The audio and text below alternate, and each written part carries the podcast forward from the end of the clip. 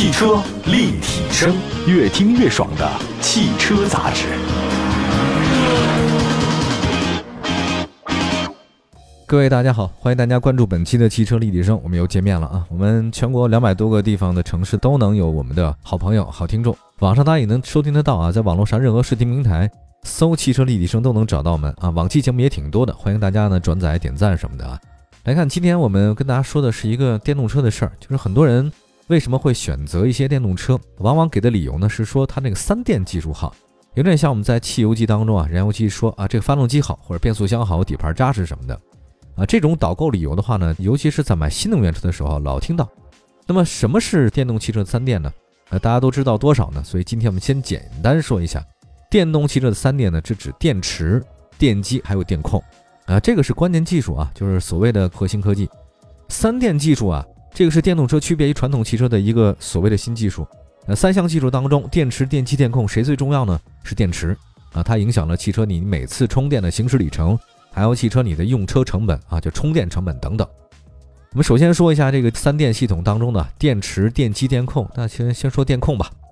其实目前呢，新能源汽车所使用的控制系统呢，大部分都是在传统汽车控制器基础上改造而来的。那这个没毛病。那现在呢，从燃油机改成了新能源的控制软件，就是现在的这个电控。那国内呢，在电机电控领域的自动化程度的话呢，其实远远落后于电池啊，是因为咱们原来的这个燃油车。说实在话，跟国外呢是有些差距的，所以从燃油车传统汽车控制器上发展而来的这个电控要落后于电池。那个电池的话呢，咱们还是领先的啊。来看一下咱们国内的很多部分电机电控核心组件，像 IGBT 芯片，这个还没有自主的生产能力，所以就缺芯，讲的就是这事儿。那具备系统完整知识产权的整车企业和零部件企业呢，在全世界依然是少数的。不过呢，现在随着咱们国内啊电机电控企业的这个产业链的逐步完善。电机电控系统的国产化率呢逐步升高，所以这个电控市场的增速啊还是不错的。有的时候我们钢铁能做出来了，这个火车也能做出来，但是小的芯片这个确实现在还没有完全能够自主知识产权，这个是我们要做的一件事儿哈。那下一个呢，还是说一个电驱啊，这电驱呢是三部分组成的，那一个是传动机构，还有一个电机和逆变器。那目前国内外的电动车的传动机构呢都是单机减速，这什么意思呢？就是没有离合嘛，没有变速。踩下去，你踩的越多，它走的越快；你不踩，它就慢，这个就没有离合嘛。未来各电动车企业呢，将会将传动机构上的增加复杂性，同时降低对电机变阻器的需求，提高性能，降低成本。啊，这电驱也挺重要的。这还有一个呢，就是电池了，这个是最重要的了。有的时候一个产业它可能带动的往往是数十个上下游的东西。比如说大家穿的衣服吧，哦，首先你觉得这衣服它怎么能变成衣服呢？那第一个，如果是纯棉的话，你首先得有棉花，对不对？你要有棉花的话呢，就是肯定跟农业种植业啊，这个有极大的相关了。如果有农业种植业的话呢，必然相关到一个什么呢？就是比如说这个种子啊、杀虫剂啊，还有包括这个采摘啊，这各行业都出现了。还有农机具啊，等你这个收割过来以后吧，这个棉花，棉花你还得再进行纺织加工业，对吧？你纺织加工业之后还有设计行业，设计行业出来之后，你还得传媒行业去进行这个宣传。然后呢，电头的话呢是普通的商业，然后商业的话呢，这个零售行业是一个很大的学问。那你要这个衣服呢，不能只是那几种颜色吧？棉花就那天然几种颜色，三种色。那你要加种颜色怎么办呢？你必须得还得有染料业，对吧？你要是走向国际市场大牌的话呢，你必须得有时尚行业，是吧？所以一个行业牵扯太多了。别看一个小小的衣服啊，这个 T 恤衫，它牵扯行业就太多了。仔细想想看呢，那几十家企业或者说行业都牵扯进去。电池一样啊，电池与化学、机械工业、电子控制行业。那息息相关，那每一个行业跟另外一个行业息息相关，叫全产业链啊。电池的关系在哪儿呢？在电芯啊。电芯的重要材料是什么？正负极啊，隔膜和电解液啊。你其实很简单道理。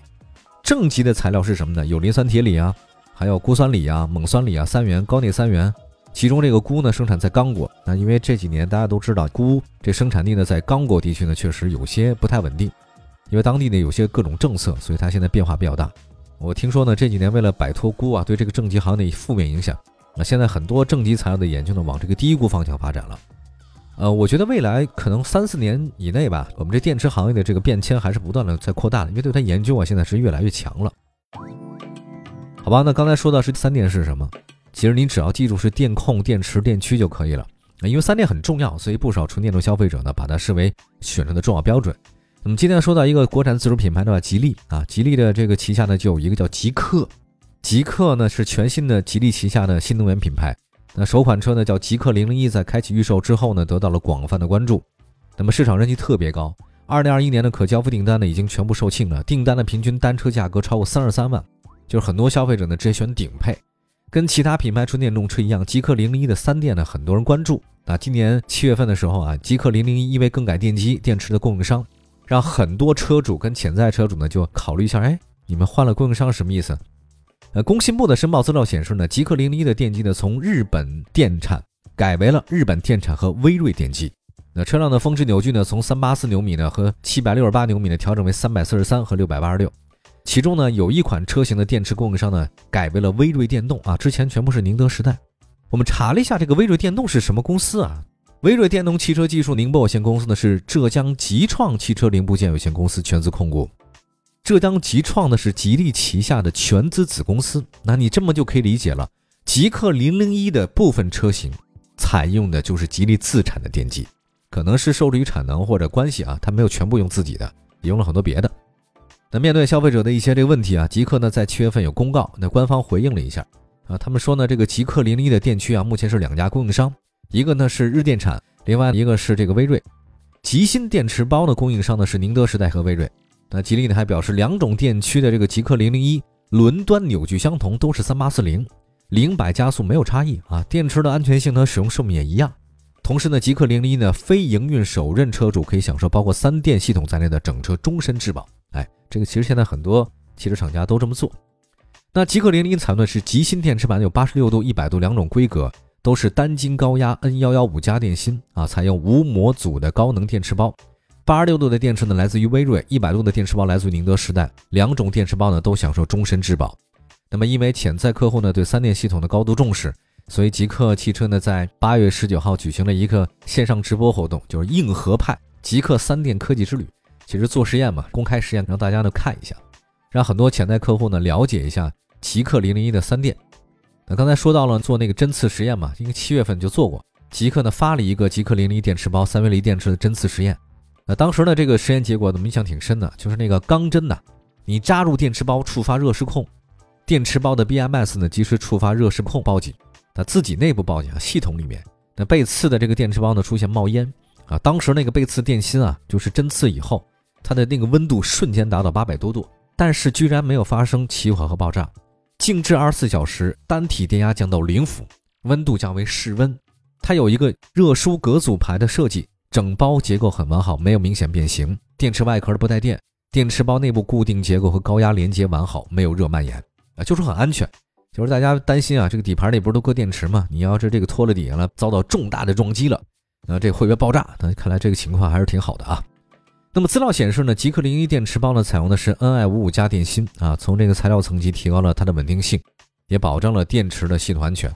同时啊，这个电池包还选用了高一致性的电芯帕克斯重组。这个保证整包电池的安全性啊，它同时降低了镍含量的比例，与高镍的刚才说的那个八幺幺电芯啊，就镍钴锰的比例为八幺幺，你加来正好是十，镍百分之八十啊，钴和锰的比例呢是百分之十百分之十，安全性更好。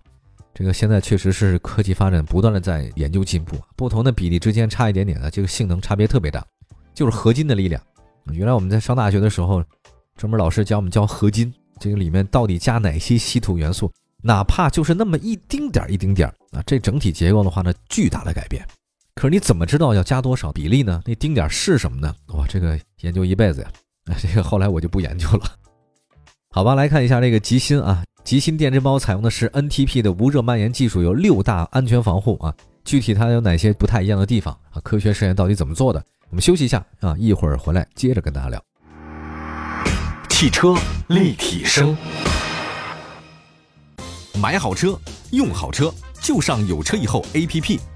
腾讯战略投资的汽车信息服务平台，带给您真实靠谱的汽车报价，全国车辆降价信息，全市车辆最低门店。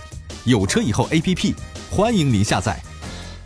回到节目当中，这里是汽车立体声啊。今天在节目当中啊，跟大家说说极氪零零一三电技术的解读。首先呢，我们刚才说了什么是三电啊？电车、电驱、电控。那么这最重要的就是电池。极氪的零零一这车很漂亮啊，在前段时间做了一个线上的直播做实验，啊，这个也挺好的，做上科普了。哎，刚才说它那个电池包啊，无热蔓延技术。什么叫热蔓延啊？最简单例子，大家烧开水，烧开水之后的话呢，你就烫了手了，这就热蔓延。就简单说吧，热传导到你手上嘛，你手呢不自觉的去摸你的耳垂啊，因为耳垂呢是这个离心脏比较远的一个地方，它终端它就比较凉啊，你摸耳垂你降温啊，这个就热蔓延哈，开个小玩笑。那说到了一个极细电池包六大安全防护，可实现多层隔热、无障碍的排热、实时防控、自动预警、主动冷却、毫秒断电等等。全面保证了电池的高可靠性、安高安全性，啊，它呢采用的是超低导热系数的隔热材料，形成了电芯间超强的热阻隔。什么叫热阻隔呢？就是一个地方它的传热不会到下一个电池包、一个电池组啊。就大家知道它的尼克号吧？啊，它其实底下有很多的那个安全的容器，一个舱如果被进水了没关系，其他舱都还漂浮着，都很好。所以这就是热阻隔技术，在很早以前大家都开始应用这种技术，现在那个新能源汽车也大量用这个。如果你传导我，我再传导你，你再传导下一个，那瞬间高温就产生爆炸就不好了。一个电池包就一个电池组啊，我这个热蔓延不会到你那里去，这个就很安全了啊。来看一下这个技术确实是非常多啊，但是告诉大家呢，其实在热失控系统安全触警爆发以后，这个电池包主动开启呢液冷循环进行电池降温，这个系统可以毫秒间就切断外部的回路，你这个地方就没有高压安全风险了。那么在极客的标准要求之下。八十六 kWh 的电池包跟一百 kW 电池包呢是一致的。哎，我们看到那个极客零零一啊，这个车确实是卖的特别的好，订单供不应求啊。它这个魔力是什么呢？就是刚才我们大家说的三电纯技术，那还有它外形确实也很漂亮。我听说很多人本来想买 Model 3了，结果不买了，就直接买它。为什么？因为就这车太像一副小号的派拉梅拉了哦，这个保时捷的那种感觉啊，那个经典的设计，在它身上好像重现了一些啊。当然。你要说光靠刷脸吃饭，短时间还行，时间长了肯定不行。你得有真金白银的实力才能压得住。所以八月份嘛，他们做了这个极客官方叫公众解密极客零零一三电科技的直播以后，就很多人对它的顾虑呢，确实是没了。他当时是怎么呢？就是除了刚才说到那些科技技术以外啊，他还做了一个特别设置，叫四十八小时进水。因为大家现在都知道啊，有时候一些城市啊排水系统可能没那么好。或者说它瞬间雨量降的比较大，你这新能源车呢马上面临水泡的问题，所以他做了一个四十八小时进水、加热、热扩散等非常严苛的实验。比如说在那个进水实验里面，进入水里四十八小时的极性的电池包没有泄露，没有进水，没有外壳破裂、起火或者爆炸，液冷系统电池包的气密性非常好，当然呢还可以进行正常的充放电。大家说这个电池水泡了不能用吗？他们不告诉你可以用。在热扩散的实验里面。经过超八百度的加热，极芯电池包也没有出现蔓延或者起火现象，啊，这个就挺厉害了。那除此之外呢，这个技术啊，很多纯电动车主呢对里程是有焦虑的。我觉得不是因为纯电动车的续航里程短，其实现在很多车都达到五百、六百啊，这个很好。你看像那些小型燃油车，一些燃油车一箱油啊也就跑四百多吧，不到五百公里。那纯电动车啊，充一次电可达六百公里，对吧？这个完全没有里程焦虑了。但它里程焦虑现在改了，不是你的续航里程短，是因为你的充电太慢。所以现在为了减少里程焦虑啊，很多车企呢提高了充电的效率。极氪零零一啊，最快可充电五分钟，NEDC 巡航一百二十公里，SOC 从百分之十充电到百分之八十仅需半个小时，哇，这个很厉害啊，快充了。那么不管是八十六的还是一百的电池包，那在相同理想条件下，SOC 的百分比是一致的。比如说那个威瑞，大家都知道威瑞是吉利自己的全资子公司啊。啊，威瑞电池这个效率最高达到百分之九十七点八六，在最大化的降低能量损失同时，回收多余的输出能量，高效转化的电池能量存储再使用啊，这个还是挺厉害的。那除了三电系统之外呢，车身骨架被动安全呢也直接影响到整车的安全性。极氪零零一的车身综合刚度呢特别强，不仅具备了十五度的侧碰、正四十五度的拖轮卸力、正面百分之二十五的偏置碰撞等标签性的安全技术，还有高强度一体化的设计。别忘了，吉利啊，沃尔沃的一家人哈，大家都明白，所以它的安全系统确实很好。通过两百多项的系统级的测试，不论是小角度的正碰、侧碰、各种撞碰、助碰，还是那个球形托底等等，做了很多考虑啊。其实这个车呢，我们曾经提到过嘛，它是吉利旗下 SEA 浩瀚架构下的第一款纯电动的一个车型啊。这个架构呢，到底有哪些好处，我们也提到过啊。身上有种主角光环，那市场对它期望度真的挺高的。反应很强烈啊，因为现在极氪零零出现了，市场标准有些这改变，有些品牌溢价就压缩了。那么对于上市以来啊，就之前有三电系统有争议，但是现在这次呢，这个公开的一个测试和严苛的这个技术讲解，争议应该是没了。啊，我觉得安全是电动汽车发展的关键，电池、电机、电控嘛，三电。我觉得这个会决定一家新能源汽车企业的未来。在这个环节啊，你得有充足的技术储备，才能应对未来。嗯，我觉得极氪零零一这个车型，算是给出了一个特别好的答案。好吧，感谢大家关注本期的汽车立体声啊，希望各位用车安全，用车愉快。呃，以上就是本期节目的全部内容，下次我们接着聊，拜拜，朋友们，拜拜。